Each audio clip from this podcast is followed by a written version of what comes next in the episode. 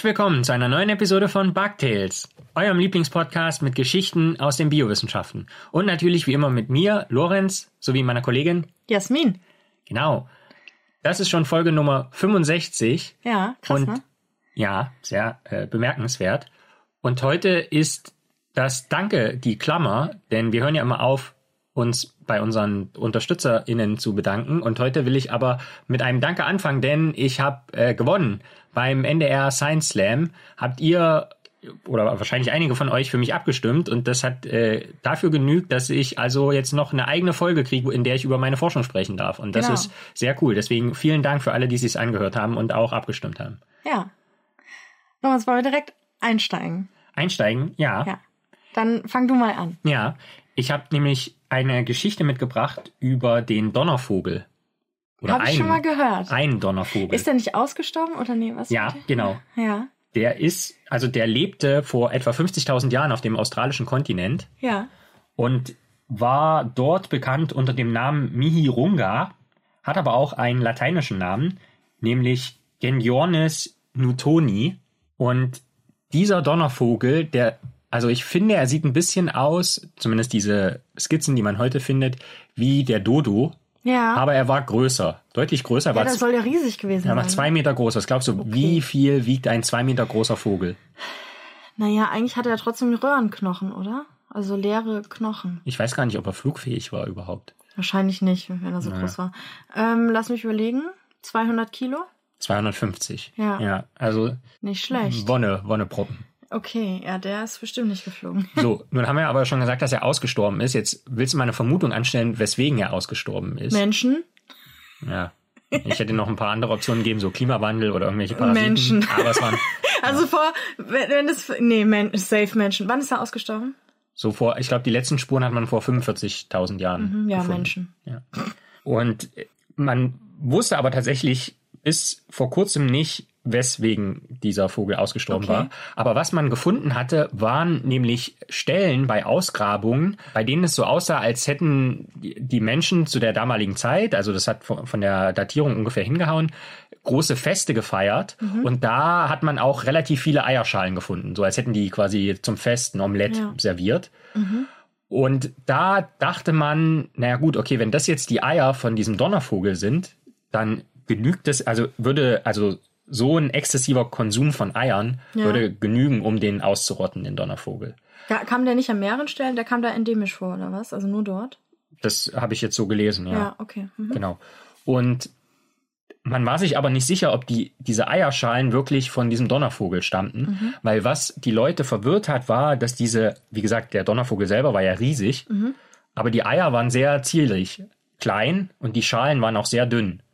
Und man konnte sich einfach nicht vorstellen, dass wenn da jetzt Jungvögel schlüpfen, dass die so schnell an Masse und Gewicht zunehmen können.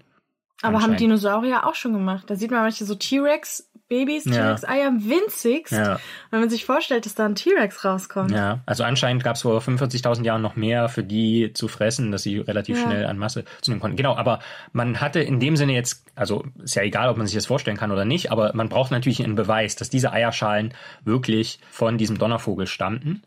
Und was man dann normalerweise ja macht, ist, dass man erstmal nach DNA-Spuren schaut. Nach was? DNA-Spuren. Also ich habe hier schon nach den Arschspuren. so, okay. Hm. Donnervogel bekommt da einen ganz anderen Kontext auf Ja, einmal. das machen wir eher, wenn wir wissen wollen, ob die Hunde im Bett waren. Ja, wirklich. Oh Gott, hör auf, ey. Gut, aber also DNA-Spuren, also Erbgut, das kennt man ja so ein bisschen, also man könnte sich das ja dann auch vorstellen, diese Feuerstelle, wo das Omelett serviert wurde vor 45.000 Jahren, dass das so eine Art Tatort ist. Und auch an einem Tatort, wenn man da jetzt Täter überführen will, sucht man ja nach DNA-Spuren. Ja.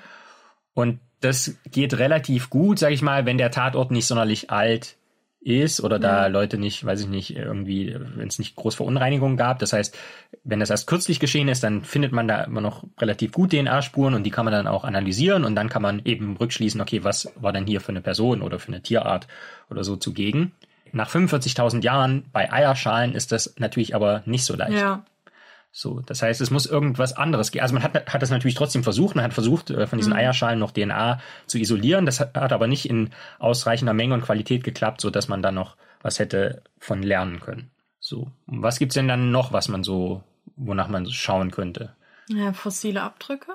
Also genau, die hatte man sowieso. Ach so. Ähm, Also, be- also beziehungsweise nicht von den Vögeln vor Ort, sondern man, da gab es wirklich nur die, die Eierschalen. okay, wir wollen herausfinden, ob das die Eier des Donnervogels sind. Ja. Also C14 bringt dann ja eigentlich nichts. Es Ge- kann ja auch parallel was anderes gewesen sein. Genau, es können, also nur Mhm. zu wissen, wie alt die sind, bringt uns jetzt erstmal nicht weiter. Hat man aber natürlich gemacht, deswegen wusste man 45.000 Jahre Ja. alt in etwa. Hat man noch nie sonst Eier vom Donnervogel gefunden? Hm, naja, also ich glaube, also das Problem, die, vergleichen kann. ja, die so? zuzuordnen ist halt immer schwierig. Also, die, weil die sind ja dann immer so Ja. alt und dann, Okay, warte mal, die Eierschalen, die sie gefunden haben, waren das die Eierschalen selber oder fossile Abdrücke? nee, das waren die Eierschalen selber. Wie geht das nach 45.000 Jahren? Ja, ist ja nur, es sind ja Kalk, also der Kalk. Hat man noch andere Sachen gefunden? Knochen vom Donnervogel dort Nee, oder so? nee. Meine Güte, keine Ahnung. Genau, also Eierschalen, wie gesagt, bestehen ja aus so einer Kalkschicht und anscheinend hat die überdauert. Vielleicht war die da auch irgendwie eingeschlossen Ja. oder was. Aber was dann wohl der Fall ist, in dem Moment, wo sich diese, Ei, wo die Eierschalen aushärten, werden da auch Proteine eingeschlossen. Ah, Und zwar ist es, also so wie ich das verstanden habe, ist es, passiert es direkt beim Legevorgang. ja. So, und das heißt, man kann dann quasi diese Schalen sozusagen aufbrechen und gucken, ob man innerhalb dieser Schalen, also quasi der zwei Schichten, der Ja. äußeren und der inneren Schicht des Eis, ob man da Eiweißmoleküle findet, also ja, Proteine. Cool. Und dann kann man davon die DNA untersuchen. Nee, da gibt's keine DNA, sondern wirklich nur Proteine. Nur Proteine, Genau. gar nichts anderes. dran. Genau. Und Krass. die kann man aber mit einem Verfahren, das nennt sich Massenspektrometrie, Ja. kann man die analysieren. Und die Art und Weise, wie das funktioniert, diese Proteine werden in kleine Bruchstücken zerschnitten mit Enzymen. Also die werden im Prinzip klein gemacht, fragmentiert. Und dann kann man die ionisieren, das heißt mit einer elektrischen Ladung versehen und in ein Vakuum schießen. Und dann, je nachdem, was das für Bruchstücken sind, brauchen die eine bestimmte Zeit, um dieses Vakuum zu passieren. Ja. Und dann kann man sozusagen deren Ladung messen und die Zeit, die die brauchen, um das Vakuum zu passieren, ist proportional zur Masse von diesem Bruchstück. Und dann hat man so ein Masse-zu-Ladungsverhältnis und das ist einzigartig für jedes Eiweißbruchstück. Okay. So, Krass. das heißt, wenn man so eine Messung gemacht hat, weiß man dann, was sind das für Eiweißbruchstücke. Haben, wir, haben wir auch Proteine vom Donnervogel selbst? Damit wir das vergleichen können? Das weiß ich nicht, aber was ich weiß, ist, dass man genau diese Messung gemacht hat. Und das sind übrigens auch Messungen, die heutzutage an Tatorten durchgeführt werden. Ähm, eine Kollegin von mir, Jennifer Stepin, die hat promoviert an der Ruhr-Uni in Bochum. Und die war direkt dazu beauftragt, diese Technologie zu verbessern, dass man wirklich an Tatorten auch nach Proteinspuren sucht, also Blut und Sperma, wo man jetzt irgendwie keine DNA mehr aufreinigen kann, dass man da auch aufgrund des äh, Proteinprofils quasi Täterinnen Ja. und Täter überführen kann. Krass. Also richtig coole Sache. Und jetzt haben wir also sozusagen, jetzt wissen wir, was für Proteine in diesen Eierschalen waren. Und wir kennen aber nicht die Proteine des Donnervogels. Also Ja. die sind unbekannt, aber wir kennen ja von heute noch existierenden oder vielleicht auch Vögeln, die länger zumindest Ja. gelebt haben als der Donnervogel oder noch länger existiert haben, bevor sie ausgestorben sind. Von denen kennen wir auch Proteinprofile. Heißt das, wir können Ausschlussverfahren machen? Genau. Ah. Also was man dann gemacht hat, man hat einfach diese Protein, Proteine oder Bruchstücken, die man da identifiziert hat von diesen Eierschalen, hat man mit allen anderen Bekannten verglichen und hat halt gesehen, dass die nirgendwo vorkommen. Okay. Das heißt, man geht davon aus, dass es wirklich eine Art sein muss, eine Vogelart sein muss, die ausgestorben ist. Ja. Und weil sonst alle anderen Vögel, die da in Frage kamen, also man hatte dann auch noch eine andere Art, von der man vermutet hat, dass diese Eier kamen, weil die eben so klein waren, da ha- haben die Proteine überhaupt nicht dazu gepasst. Okay. Also insomit hat man über das Ausschlussverfahren quasi Krass. einen Nachweis gefunden, dass, dass, dass diese Eier vermutlich zum Donnervogel passen. Aber wie gesagt, es ist nur ein indirekter Nachweis. Es wurde zwar in dem Artikel, den ich dazu gelesen habe, wurden auch unabhängig Expertinnen und Experten befragt. Die haben gesagt, naja, also zum einen ist diese Messmethode absolut Hightech, also richtig äh, gut gemacht. Und das sei halt der beste Nachweis, den man bis dato hat, einfach, also indirektes Ausschlussverfahren. Wie krass, wenn man so überlegt, damals, als es mit Fossilien so anfing, ähm, Ja. also was heißt anfing? Ich meine, als die Hochphase der Fossilfunde war, Ende 19. Jahrhundert, Anfang 20. Jahrhundert. Ich meine, da hat man irgendwas gefunden, hat es gesagt, oho, eine Riesenechse. Versus jetzt, äh, wie krass advanced es ist. Also schon extrem spannend. Oder als ich noch Kind war, da war ich ja, so, weil ich so heute gar nicht bin, sehr besessen von Dinos und Fossilien und so. Und wie damals noch, und auch von den wissenschaftlichen Methoden, was so ein krasser Unterschied das einfach Ja. ist. Das ist schon heftig, das klingt abgefahren. Ich habe die Geschichte übrigens auch gewählt, weil wir haben ja gefragt, was sich unsere Hörerinnen und Hörer so wünschen an Themen. Und da Ja. kamen tatsächlich so Fossile und Dinos und Vögel und so. Das Ja, kam deswegen gibt's heute Doppel-Dino-Folge. Ja. Also wir haben uns wie immer nicht abgesprochen, aber Ja. ich glaube, es passt, passt tatsächlich ganz gut. Genau, das ist eh super. Also wenn ihr uns da so Feedback oder Themenwünsche gebt, habt, haben wir gesehen bei Twitter, habt ihr uns was geschickt. Da haben wir auf jeden Fall jetzt wieder eine Liste für die nächsten Folgen, was euch so interessiert. Ähm, ja, krass. Der Donnervogel, kannst du noch was zum Donnervogel selbst sagen, wie der aussieht und was der so tr- getrieben hat? Was hat der gefressen? Hat der tierisch gefressen oder hat der Pflanzen gefressen? Also ich habe tatsächlich nur eine Skizze von ihm gesehen, da wirkt es so, als würde er sich, also da ähm, ist er neben so einem Kakadu gezeichnet, auch in dem Größenverhältnis. Ja. Da wirkt es so, als würde er irgendwelche Früchte von Palmen fressen. Okay, ich, ich google jetzt mal ein Foto und dann beschreibe ich's. Ja, man muss nicht Google dazu benutzen, aber Lorenz. man kann auch DuckDuckGo benutzen. Ja, da ja, hat man ja, sogar ja. schon einen Vogel. Ja, mhm. Ähm, So, jetzt mal Ruhe im Kreis. und aber ich kann Ach, noch krass, was, Donnervogel ich kann noch auch- was zu Donnervögeln erzählen. Ja, das ist hier, der gehört auch zur indigenen, nordamerikanischen indigenen Mythologie. Genau. Da ist der Donnervogel nämlich, kennt man dann mitunter auch so als Kunstschnitzwerk an so Ja. Marterpfeilen oder so. Der Donnervogel, man hat geglaubt, also wie gesagt, indigene Vö- Völker Nordamerikas, war der Glaube, dass der Donnervogel mit seinem Flügelschlag Mhm. Donner auslösen kann und mit seinem Zwinkern Ah. Blitze. Cool. Ja, ich sehe sie gerade, die sehen ein bisschen aus wie eine Mischung aus Dodo und Emu. Ja, Kopf vom Dodo und Ja. Körper vom Emu. Ja. Also so ein großer, einfach mit extrem kräftigen Beinen. ja. So. Das waren tatsächlich auch die ersten Vergleiche, die man angestellt hat mit diesen Proteinen, also Emu Ja. und Strauß. Das ja, natürlich, äh, ich gucke gerade mal den Stammbaum an. Gehört zu den Gänsevögeln. Wehrvögel ist auch ein geiler Name.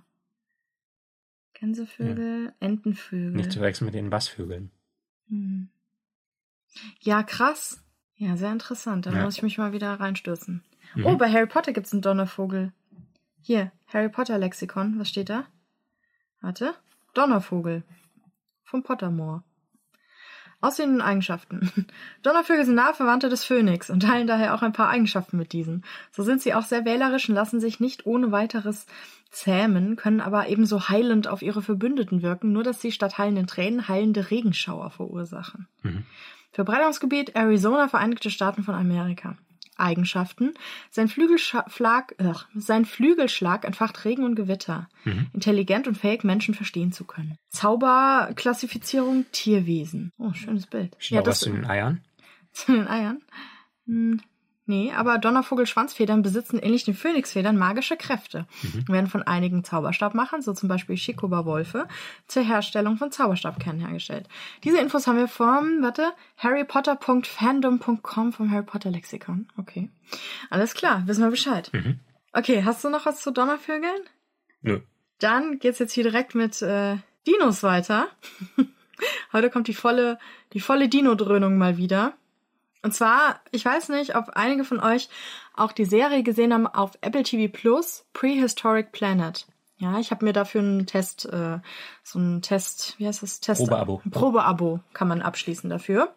Äh, gibt's glaube ich, generell so die Möglichkeiten, dann kann man sich das durchgucken. Es sind fünf Folgen und da geht es, es ist quasi ja eine Fake-Doku sozusagen über die prähistorische Zeit und das Geile ist, dass da gar nicht so richtig gesagt wird, wann. so. Und das ist nur einer der Kritikpunkte. Und da wurde halt mit CGI wurden Dinosaurier und ja, eigentlich hauptsächlich Dinosaurier und Flugsaurier und ein bisschen andere Tiere, die damals gelebt haben, Was ist CGI? animiert. Okay. Kann ich den Satz einfach zu Ende sagen? Und diese Computerechsen sozusagen, die laufen da durch Gegenden, die aber, glaube ich, zum echt gefilmt sind. Wo ich natürlich direkt gesagt habe, ähm, also damals, als die gelebt haben, vor paar Millionen Jahren, sahen die Wälder nicht so aus. Und da gab auch andere, ich meine damals, ja, das war alles nicht so. Egal. Auf jeden Fall wurde da eine an, also Anführungsstriche Doku, weil da wird ja nichts dokumentiert, sondern es wird kreiert. Mhm. Und da folgt man einfach in fünf Folgen ähm, Dinosauriern und ihren ja, Mitstreitern. Und jede Folge deckt einen Lebensraum ab. Das heißt, äh, es fängt an bei Küsten. Dann gibt's die zweite Folge, dreht sich um Wüsten und dann Süßwasser, Eis und Wald. Und das hat mich so ein bisschen, ich war ganz aufgeregt, das zu gucken, weil es gab vor 20 Jahren so eine BBC-Serie namens, also auf Deutsch, Dinosaurier im Reich der Giganten. Und dazu gab es passend so eine, also über 20 Jahren, das ist glaube ich schon fast 25 Jahre her, oh Gott, ey. Und dazu gab es so eine interaktiv gemachte Webseite, wo man sich so per Point-and-Click durch so einen Wald mhm. klicken konnte, so ein mhm. 3D-mäßig aussehen, was eigentlich nur 2D war. Und da hat man dann immer Infos zu den Dinos bekommen, konnte sich kleine Videos und so angucken. Und das, die Serie wurde 1999 veröffentlicht und ich fand es schon krass, auch wenn ich es heute noch gucke, so wie gut es schon gemacht wurde von den Computeranimationen her und so. Das fand ich schon echt äh, arg beeindruckend. So. Und ich war total besessen von dieser Serie. Ich weiß nicht, wie lange ich oft ich auf dieser Webseite abhing. Ich konnte irgendwann alles auswendig. Also alle Dinos, alles, ja. Und seitdem hat sich viel getan, sowohl wissenschaftlich als natürlich auch bei den ganzen Effekten und sowas, ja, kinomäßig. Und im Prehistoric Planet werden wir halt so mit den aktuellsten Erkenntnissen aus der Wissenschaft zu Dinosauriern versorgt. Also man sieht schon einen krassen Unterschied zwischen im Reich der Giganten, wo natürlich alle noch so ein bisschen wie bei Jurassic Park aussahen, mit den glatten, lederartige Haut und so. Und bei Prehistoric Planet haben die schon ähm, so federartiges Gewand und ähm, viele bunte Farben und sowas. Und heutzutage geht man ja davon aus, dass Saurier, also Flugsaurier, Dinosaurier, alles Mögliche, dass die sehr, genauso wie Tiere heutzutage, ein komplexes Sozialleben hatten. Früher ging man davon aus, als man so die ersten Ausgrabungen gemacht hat und Knochen gefunden hat und so, dass es quasi unter so kalte Echsen ohne Sozialleben, ohne Brutpflege und sowas waren. Also Quasi man, Menschen. Ja, nee, also man hat das wirklich so gedacht, so wie es ja viele Reptilien machen, so Eier legen, tschüss, viel Glück ab hier. So, mhm. ja. Dabei weiß man heute, dass auch viele Reptilien sich um Nachwuchs kümmern. Aber jetzt weiß man mittlerweile, hat man auch Fossilfunde gefunden, dass man weiß, okay, die hatten schon ein komplexes Sozialleben, sind nicht einfach nur Kaltblüter. Zum Beispiel habe ich auch schon öfter erwähnt jetzt im Podcast diese, diesen Maya-Saurier-Kindergarten, den man da mal ausgegraben hat. Mhm. Also wo irgendwas passiert war, weiß ich nicht. Äh, Meteoriteneinschlag oder Vulkanausbruch. Also man hat bei diesen Maya-Saurier-Kolonien eben gesehen, dass sich da mehrere Nester so zusammengebildet haben. Und von denen, also man hat die quasi in flagranti, wurden die so äh, versteinert. Und man hat auch gesehen, dass da, weiß ich nicht, äh, zwei, drei Mütter sich um mehrere Nester die beaufsichtigt haben und so. Also es gab da schon viel Brutpflege, viel Interaktion, es gab Herdenbildung und lauter so Sachen. Ja, also das weiß man mittlerweile und diese Erkenntnisse fließen auch ein in die Doku. Und mitbekommen habe ich, dass diese Doku, also Anführungsstriche Doku, bald rauskommt vom Wissenschaftler Dr. Darren Nash, dessen Dino-Twitter-Feed und Bücher ich schon seit paar Jahren lese und verfolge und ihn auf Twitter verfolge. Und er hat dann so ein bisschen schon gespoilert vor ein paar Wochen oder Monaten, dass da was kommt. Und wieder dazugeholt haben sie die BBC Studios Natural History Unit. Die hat zum Beispiel auch die Doku-Reihe Planet Erde produziert. Ja, diese ganz krasse, bildgewaltige Mega-Doku. Und das ist auch das Ding, worüber ich sprechen will, weil mir schon so ein paar Sachen aufgefallen sind. Also ich weiß noch, wir haben das ja zusammengeguckt mhm. und ich fand einerseits, also gab es noch ein paar Sachen. Es sind halt immer das keine Doku ist, beziehungsweise heutzutage ist es bei Dokus eigentlich auch so, aber es ist immer genau das Richtige passiert. Alle Bilder haben perfekt zum Erzählstrang gepasst und ähm, ohne Komplikationen wurde da dann halt die Folge durcherzählt und ist ja klar, weil nichts echt ist, weil das keine Dokumentation ist. Da wird mhm. natürlich, es geht ja gar nicht. Also müssen wir schon Zeitreise machen. Ja. Und das heißt, das T-Rex-Paar ähm, trifft sich genau im richtigen Moment an einer malerisch schönen Stelle am Fluss und die Paarung wird dann so dargestellt, dass man auch nichts Böses sieht, ein Penis oder sowas, weil es auch Family-Programm ist. Und dann ist da genau ein, ein Blatt, so dass man nichts sieht. Und dann mit den Flugsauriern diese Szene, weißt du noch, ganz am Anfang, das war, glaube ich, eine in der ersten Folge, wo die Flugsaurier dann von ihrem Brutgebiet losfliegen und dann kommen andere Flugsaurier und ihre Saurier jagen die und das ist halt mega spannend und man denkt sich, ach Gott, dieser eine Saurier, der da immer in Fokus genommen wird, hoffentlich schafft der kleine Kerl es und er schafft es natürlich. Und ja, und es ist halt so, es ist so ein bisschen, ich fand das jetzt allein vom Erzählschrank her ziemlich redundant nach einer Weile. Ich weiß nicht, wie es dir ging. Ja, und vor allem es waren auch immer dieselben Arten, die man irgendwie ja, gesehen hat. Also ne, kam immer mal so ein, zwei hinzu, aber im Großen und Ganzen ist ja auch klar, wenn du das über mit CGI machst, also Computereffekte ist teuer, es dauert Zeit. Ähm, und dann denkst du, naja, wenn ich da schon ein paar Dinos-Modelle hab, dann weiß ich nicht. Und es war halt irgendwie immer das Gleiche. Also es war total erwartbar, was da kommt. Und ich fand es auch inhaltlich wenig dicht. Denn was da überhaupt nicht passiert ist, ist einzuordnen, was wissenschaftliche Erkenntnisse sind von dem, was gezeigt wird und was Spekulation. Und da war wirklich, wirklich viel Spekulation dabei, was das Verhalten der Dinosaurier angeht. Also Balztänze, lauter so Sachen, hm. wo es absolut natürlich keine Beweise gibt. Ähm, und alle möglichen, ja, Deko-Sachen und ähm, wie die sich zueinander verhalten haben. Es war sehr komplex hm. so, aber das sind Sachen, die sich eigentlich nicht beweisen lassen. Und das Krasse ist, in dieser angeblichen Doku gibt es keine Experten, die zu Wort kommen, nichts. Man schaut einfach diesen Film. Es ist so, glaube ich, extra gemacht, dass du so reingezogen wirst. Allerdings gibt es da normalerweise in Dokus früher, sag ich mal, mhm gab es auch immer Expertinnen, Experten, die dann erklären, was man da sieht oder wie sie zu diesen Erkenntnissen gekommen sind und so. Das fällt komplett raus. Das findet sich nur im Bonusmaterial. Da gibt es zu jeder Folge so fünf Minuten Bonusclip oder drei Minuten oder so. Und da wird dann kurz mal, dann meistens ist da Darren Naish, der dann halt was dazu sagt oder so, das einordnet oder man sieht, und also das fehlt komplett, diese wissenschaftliche Ebene, die irgendwas einordnet, fehlt komplett. Es ist wie ein Spielfilm, ja. Hm. Aber hat den Anspruch oder möchte zeigen, dass das eben kein Spielfilm ist, sondern wissenschaftlich und eine Dokumentation. Aber es kann gar keine Dokumentation sein, weil es einfach nur ein Fantasy-Film ist. Also da ist kein Wissenschaftler, der Dinge einordnet. Du siehst die ganze Zeit nur die Dinos ihre Fantasieverhalten an den Tag legen und sowas und ähm, ohne dass da irgendwie mal ein bisschen was ja, eingeordnet wird. Ja, und ich finde, das ist so, äh, also das ist etwas, das mich so ein bisschen an diese krass bildgewaltigen Megadokus erinnert, die man bei Netflix und Co. sieht, diese modernen Naturdokus, ja. Mhm. Die haben nichts mehr mit ähm, den Dokus von früher zu tun. Und denn hinter der, es passt auch, weil hinter der Dino-Dokumentation stecken auch diese Produktionsstudios, die diese ganzen Hochglanz-Dokus machen, ja.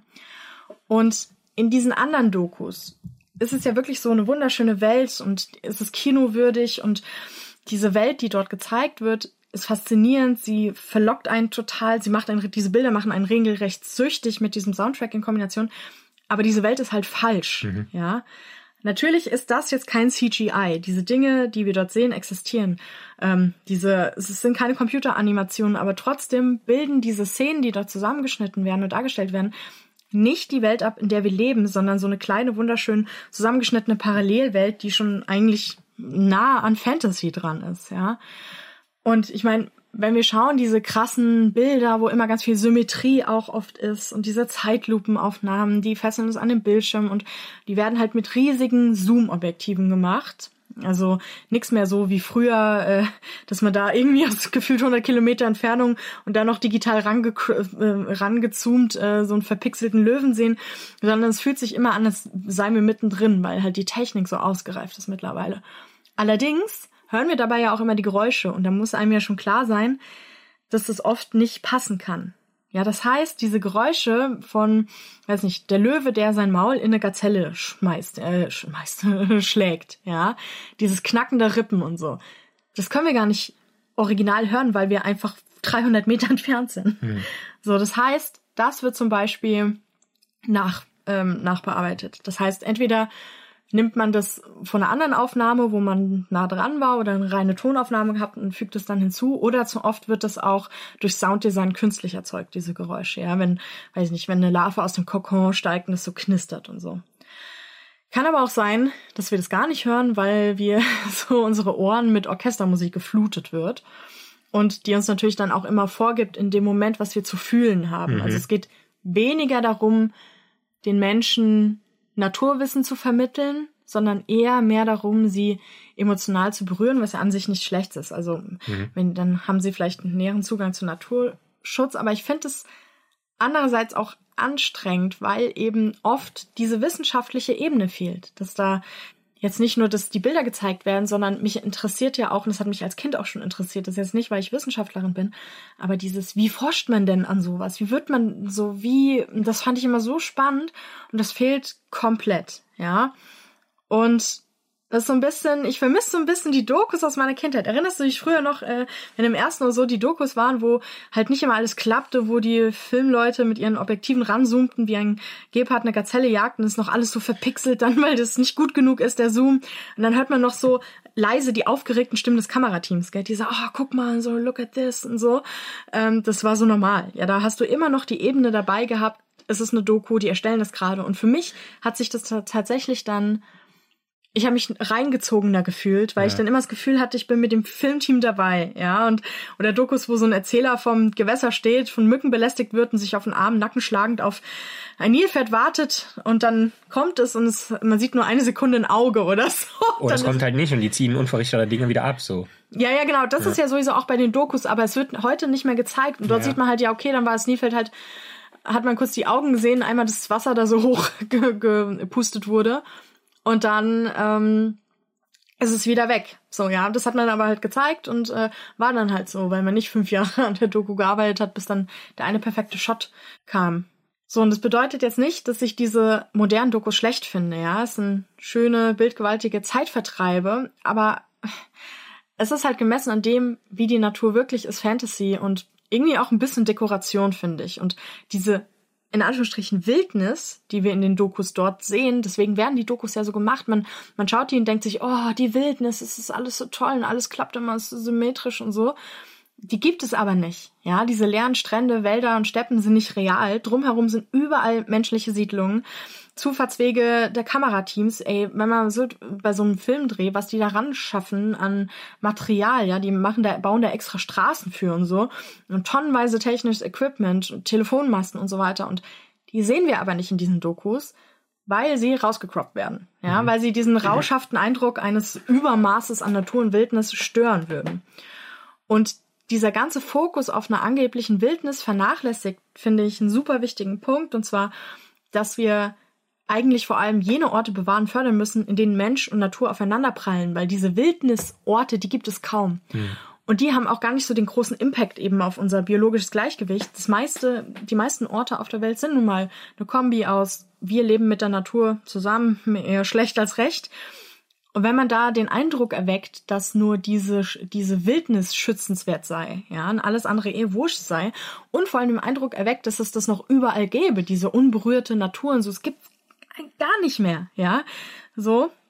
Und als ich Prehistoric Planet geschaut habe, ja, da dachte ich mir so, das ist eigentlich das, was Dokumanten, so die Menschen beim Dokumentarfilm heutzutage am liebsten hätten, ja, so eine Natur, die nicht dadurch stört, Natur zu sein, also voller Zufall, Unberechenbarkeiten, sondern halt komplett frei arrangiert werden kann und zusammengeschnitten werden kann, wie es passt, ja. So eine Wildnis, die einfach am Rechner und im Schnittprogramm erzeugt wird und nicht echt ist. Und ich will jetzt gar nicht, dass Leute sich diese Dokus nicht anschauen, so es sieht ja optisch wunderschön aus, aber erstens finde ich tatsächlich interessanter so Dokus, die jetzt nicht so sind, sondern wo halt äh, findet man oft einen öffentlich-rechtlichen Rundfunk, wobei man da ja auch Dokus von Jan Haft und so sieht, die auch äh, eben diesen modernen Ansatz haben, aber ähm, trotzdem so öffentlich-rechtliche Rundfunkdokus, die nicht bei Netflix sind, wo es dann halt irgendwie um den Spatz in der Stadt geht oder so, jetzt nicht der heftige Oktopus irgendwo. Hm. Und die berühren mich oft viel mehr, weil ich einerseits das Gefühl habe, ich kann jetzt aus dem Haus treten und mhm. sehe diese Bilder die halt nicht so übertrieben krass mhm. sind, so dass ich weiß, ich werde die nie sehen. So, so und eben weil das Lebewesen sind, Tiere, die so nah an mir dran sind. Also die wirklich, ich gehe raus und sehe die und habe jetzt über der in der Doku ganz viel über die erfahren, über das Sozialleben und so weiter. Und das hat mich gerührt und alles. Und dann sehe ich draußen den Spatz und denke, ach wie toll. Oder denke, oh, ich kann auch noch ein paar Sachen ändern, dass es denen hier besser geht und so. Und ich finde, das fehlt bei diesen Dokus so bei Prehistoric Planet. Natürlich ist ja, also ich meine, es sind Dinosaurier, kann man jetzt eh nichts mehr machen, ja. Aber halt auch bei diesen Planet Erde Sachen oder so, weil mhm. Dann, dann spricht David Attenborough äh, darüber und es ist halt krass, weil es gibt beim Netflix so eine Doku, ich weiß jetzt nicht mehr, wie die heißt, wo er über sein Leben, äh, My Life on this Planet oder irgendwie sowas.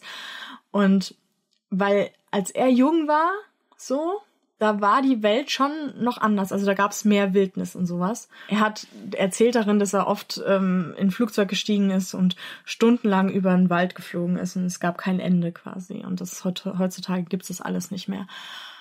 Und das finde ich halt irgendwie krass, weil eigentlich wäre das so mega interessant, mit ihm Dokus zu machen, wo er nicht einfach nur drüber irgendwas erzählt, so einen Text äh, referiert, sondern eben, ja, jetzt so erzählt, wie diese Doku aufgenommen wurde. Aber er ist ja bei den Dokus jetzt auch nicht mehr dabei. Das ist ja nochmal so ein Ding. Also er mhm. erzählt zwar darüber und dann sagt, oh, ist, äh, ist David Attenborough, aber er ist einfach nur der Erzähler, er war nicht dabei, ja. wie die Doku aufgenommen wurde und so. Du liest quasi nur so einen Text vor. Genau. Ja.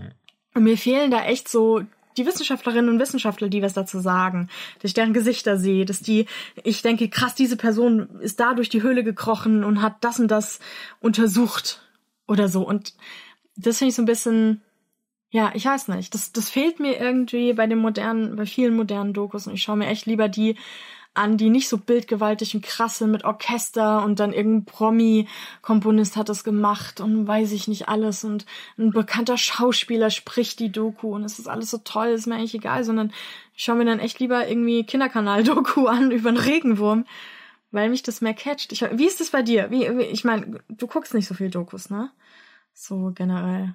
Ja, es kommt ja immer drauf an, was man erwartet. Also wenn man jetzt einen langen, stressigen Tag hatte, dann will man vielleicht auch nicht sich abends dann noch damit konfrontieren, wie Leute einen halben Tag im Dreck gelegen haben für nichts. Ja, genau, also, deswegen, ja. ja. nicht für nichts. Also es war ja nicht so, dass die Leute dann Dokus gemacht haben, wo sie die ganze Zeit ihre Fails gemacht haben, aber so, es ist halt für mich reine, ja, Deko und also diese Planet Erde Sache ist so Deko und ähm, da wird auch alles so verharmlost irgendwie. Ich weiß nicht. So, oder beziehungsweise auch so klassifizierten guten Böse, also dass man oft bei Dokus hat und äh, oh, jetzt bei Prehistoric Planet war das so quasi. Ja. Da wurden die einen Flugsaurier als die Bösen quasi und dann hofft man, dass der kleine süße Flugsaurier es schafft. Und dann sind alle froh, wenn er es schafft, aber dass da vielleicht ein anderer jetzt deswegen verhungert, ist den Leuten egal. Also das ist halt irgendwie, ja. Ich, ich fühle mich, ich gucke die tatsächlich nicht so gerne bei Netflix, weil ich da auch nichts lerne. Also ich habe nicht das Gefühl, wenn ich sowas wie Planet Erde mir angeschaut habe, dass ich danach so einen Aha-Effekt oder ein Erkenntnisgefühl habe oder so. Für mich ist es fast schon wie ein Bildschirmschoner, der da abläuft, der mich ein bisschen beruhigt, so als ja. Lagerfeuer anmachen. so. Ja, genau. Ich glaube, also ich weiß jetzt auch nicht, wie das beworben wurde, aber wahrscheinlich war das eher so die, die Intention von dem Ganzen, dass es so eine Art Kunstprodukt einfach ist. Aber ja, beworben wird es halt schon so, ja, als Dokumentation, aber für mich ist das gar nicht so richtig dokumentiert ich finde nicht, dass da ja. das Leben dokumentiert, wie es ist. Weißt ja. du? Wenn man es sozusagen aus Wissenschaftskommunikationsperspektive sieht, kann man, also muss man ja echt kritisieren, was du sagst, dass sie nicht offenlegen, was gesicherte Erkenntnis ist und wo quasi Spekulation, Schrägstrich künstlerische Freiheit und Interpretation anfängt.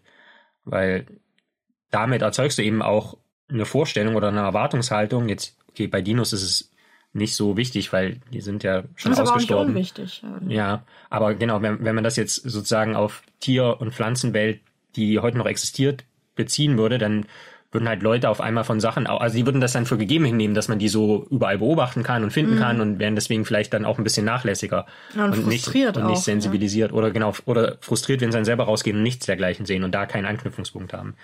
Ähm, das ist natürlich echt äh, schwierig. Und das sind tatsächlich auch Sachen, die sich messen lassen, lustigerweise. Also ich habe gerade jetzt gestern habe ich die neue Folge von Grams Sprechstunde gehört. Mhm, Viele Grüße. Grams, genau. Ja. Da heißt es tatsächlich, dass es relativ gut untersucht war, dass als plötzlich in den Medien die ganzen Impfnebenwirkungen kommuniziert wurden, mhm. exzessiv und da quasi so ein Überfokus drauf lag und suggeriert wurde, dass das viel häufiger vorkommt, als es tatsächlich ist, dass dann auch in den Placebo-Gruppen bei den großen Studien ja. diese ganzen Nebenwirkungen überproportional auftraten. Ja.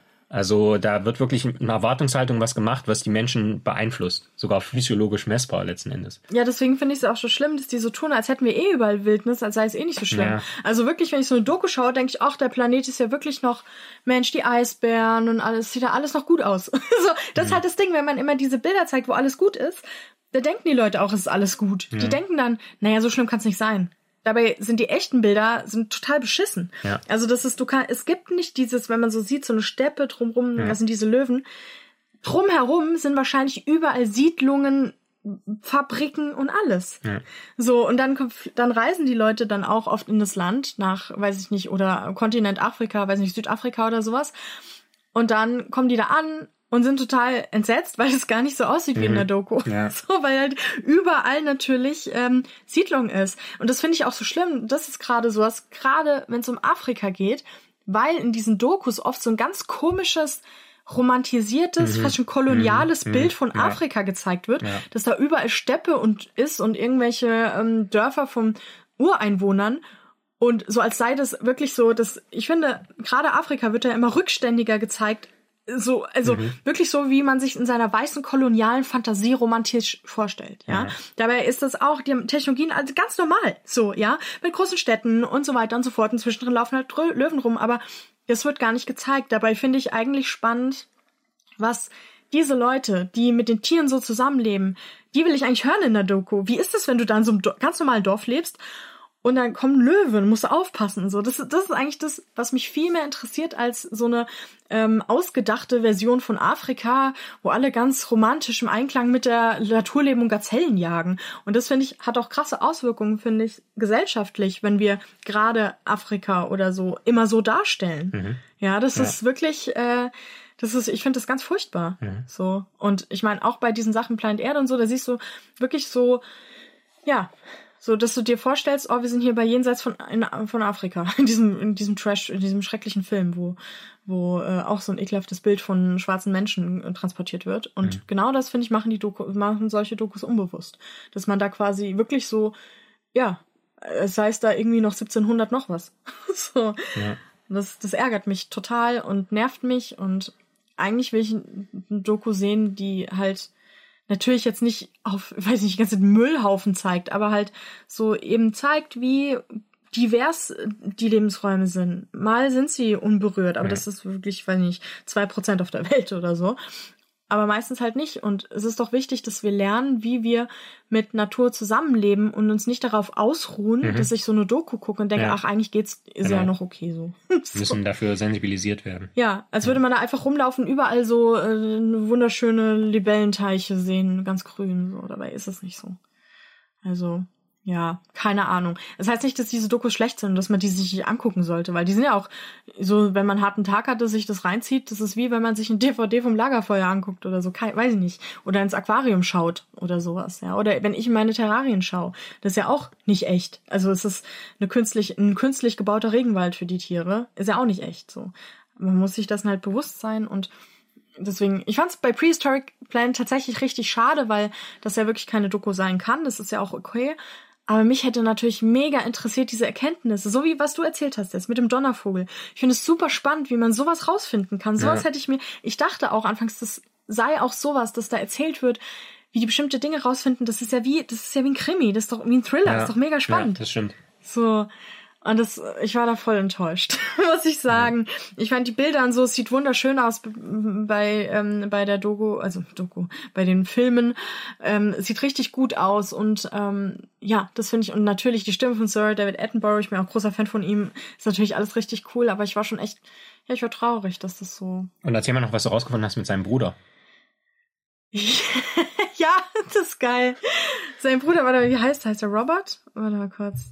Ja, äh, sein Bruder ist Richard Attenborough. Und Richard Attenborough ist der Schauspieler, der ähm, bei äh, Jurassic Park den Hammond spielt, also den, den äh, Gründer des Jurassic Park. Und ich find's einfach total geile Kombi. so, aber warte, da gab's irgendeinen Witz, wurde da gemacht. Warte mal. Man muss auch dazu sagen, sie sehen sich sehr ähnlich. Ist, ist es wahr. Aber ich finde, deswegen finde ich es gerade äh, krass, dass ich, ähm, also deswegen finde ich es extrem, dass ich das, mir das nie aufgefallen ist. So, also, ja, also das fand ich irgendwie lustig, weiß ich nicht. Äh, so, dass Sir David Attenborough da diese Dino-Doku macht und äh, David At Richard At Attenborough, David Richard, scheiße, hab schon wieder vergessen. Naja, dass sein Bruder äh, der Schauspieler ist äh, bei Jurassic Park. So. Das finde ich schon. Der das, Schauspieler ist Richard. Ja, genau. Ja. Das, äh, das war mir, das war mir nicht klar. So. Fand, fand ich lustig. Das habe ich auf Twitter gesehen. Ich frage mich, ob das bei dem Casting so eine Voraussetzung war. Wir brauchen jemanden, der das authentisch machen kann. Und dann hat er so gesagt, ja, hat ihr Bruder, nicht mal, Ja. hat ihr Bruder nicht mal Scheiße gebaut mit einem Dino-Park? hat er, hat ihr, war ihr Bruder, hat er nicht da ein bisschen Probleme mal gehabt mit, mit einem Dino-Park? Weil dann wären sie, Ja, dann, sie, sind perfekt. Sie haben dann ja schon familiäre Erfahrungen einfach mit Dinosauriern. ja, finde find ich gut. Ja. Ja, fand ich auf jeden Fall witzig. Ja, also wie gesagt, das ist äh, eine nette Dokus kann man bestimmt auch richtig gut mit Kindern gucken, glaube ich. Ich glaube, deswegen haben sie auch extras gemacht, so familienfreundlich. Aber ein bisschen schade, wenn man was über, ja, über die rausfinden will, wie man das alles gefunden hat. Ich finde das eigentlich immer so spannend. Ja, ich meine, diese ganzen Streaming-Dienste ist ja auch klar, die haben ja auch viel mehr Kohle jetzt so, um sowas zu machen. Ja, aber um dann mal drei, vier Dino-Arten mehr zu animieren, hat es wieder nicht gereicht. ja, das hättest du gemacht, ne? Mit deinem einfach mit dem MacBook hier mal schnell durchanimiert. Gerendert, ja. Ja. Ja, also wie gesagt, ist eine ist cool anzusehen und so, aber vielleicht äh, Erwartungen runterschrauben. Ich fand es dann auch ein bisschen langweilig, ehrlich gesagt, die letzten Folgen, weil immer das gleiche war. Ja, oh, guck, der paart sich, ach Mensch, guck, er balzt, ach, oh, und jetzt hier wird gejagt, oh. Das war irgendwie ein bisschen, das fand ich ein bisschen lahm. Ich habe dann bei den letzten Folgen gar nicht mehr so richtig zugehört, sondern mir nur die Dinos angeguckt. Apropos Rendering, ähm, fällt mir gerade noch was ein. Und zwar von der äh, Ruth Grützbauch von, wie gesagt, das Universum, Grüße. Mhm. Die hat nämlich erzählt, dass ähm, bei Interstellar wird mit der Interstellar, dieser Film? Ja. Ja. Da wird mit äh, Computer unterstützt animiert das äh, Bild vom oder das Schwar irgendein, irgendein schwarzes Loch. Mhm. Und ähm, was da in dem Film gezeigt wird, ist die beste Simulation von diesem schwarzen Loch, die wir überhaupt haben, weil diese Filmstudios haben viel bessere Computer als der Forschung zur Verfügung stehen, um das irgendwie auszurechnen, wie es aussieht. Oh Gott, wie geil. Ja. Okay, das ist echt schräg. Ja. Tja. Weil ich habe mir nämlich auch gerade gedacht, als du gesagt hast, na, hättest du mal gerendert, dass wir, also wir brauchen ja viele GPUs, also Graphical Processing Ja. Units, um unsere ganzen neuronalen Netzwerke und so diese maschinelles Lernen zu machen. Und ähm, könnten wir natürlich auch mal nehmen, um so eine geile äh, Dino-Doku Ja. zu rendern. Aber ich habe noch eine Frage. Ja. Die Frage. Okay, die Frage. Und zwar Bundeskanzler oder Bundeskanzlerin Deutschland. Was für ein Tier sollte das sein? Oh, das erinnert mich an diese Studie. Hast du es nicht mitbekommen? Nee. österreichische Regierung hat doch so eine Studie rausgegeben, was für ein Tier die österreichische Bundesregierung jemals ist. Also hat den Leuten 140.000 Euro dafür bezahlt, dass die sagen, warte mal, warte, ich will ganz live im Internet suchen. Ja. Äh, was, ich weiß nicht mehr auswendig. Wappentier oder wie? Nein, Tier. Warte, ich weiß nicht mehr, was Sebastian Kurz war, aber warte. Ich werde mal sogar tippen, also ihr seid live dabei. Ähm.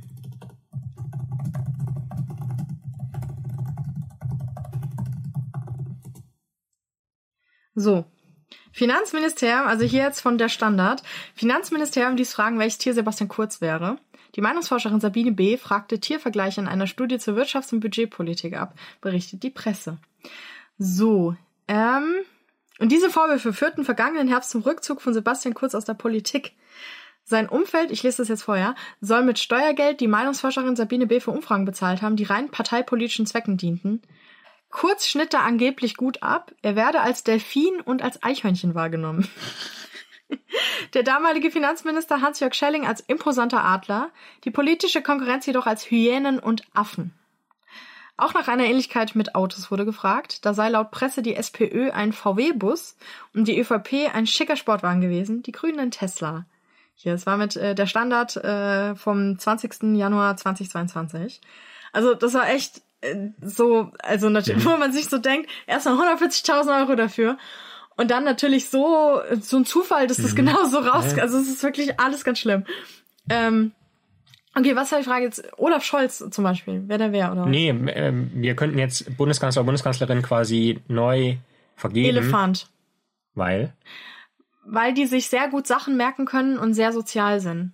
Und die vergessen nicht, wie das mit, wenn du einen Elefanten fragen würdest, wie war das mit Wirecard? Wie war es mit dem Pfefferspray? Ja, mit, mit Wirecard und äh, mit Cum-Ex, da würden die nicht im Untersuchungsausschuss sitzen und sagen, ich erinnere mich nicht mehr, weil das wüssten die noch.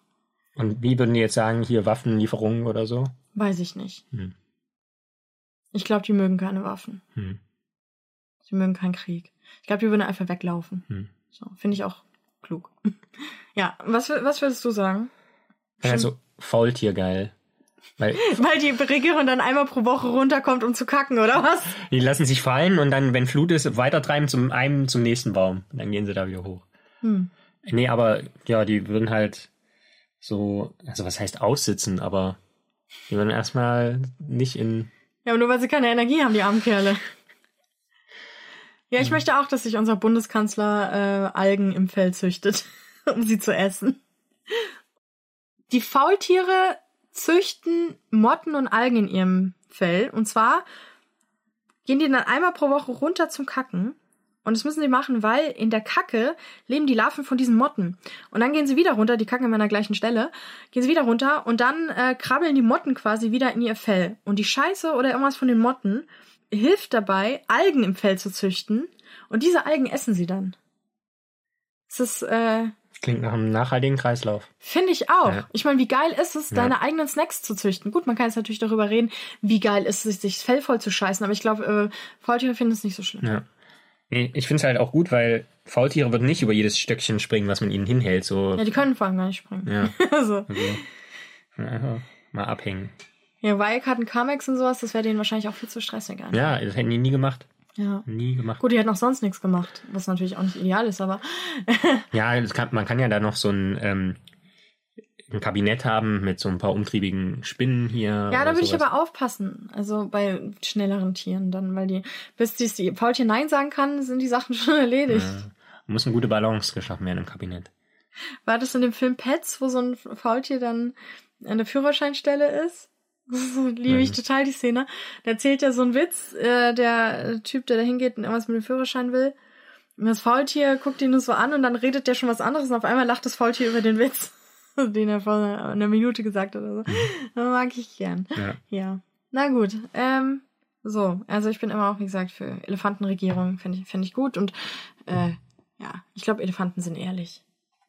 Vielen Dank an Anna, Jan, Rike, Maike, Ronny, Johannes, Franka, Chiara, Dash, Kathi, Norbert, Clara, Julia, Bernd, Julia, Anja, Daniel, Marie, Marie, Alexander, Torben, Christian, Gerhard, Annika, Felix, Dominik, Christoph, Maria, Sarina, Angie, Christine, Jakob, Philipp, Tobias, Lena, Carla, Gitta, Matthias, Srinchtai, Philipp, Ricardo, Lars, Leonie, Michael, Marcel, Sebastian, Tim, Anja, Annika, Sandra, Jenny, Pia, Marco, Brigitte, Regina, Monika, Oliver, Eleonore, Dominik, Daniela, Ina, Ralf, Jörn, Steffi, Felix, Gerlinde, Markus, Karin, René, Ella, Julia, Oliver, Melanie, Nelo, Franziska, Martina, Felix, Nicole, Christian, Jessica, Michael, Rebecca, Sascha, Katrin, Alexander, LJ, Jasmin